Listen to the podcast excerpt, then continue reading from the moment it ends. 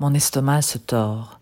confondu par le miel et les hirondelles. Un ciel fondu en milliers de papillons qui se racontent leurs songes à l'unisson, mais une cacophonie sourde pointe le bout de son nez, et de mes narines une respiration intransigeante change mon regard sur le monde et glorifie le cœur ignoré dans une lumineuse obscurité.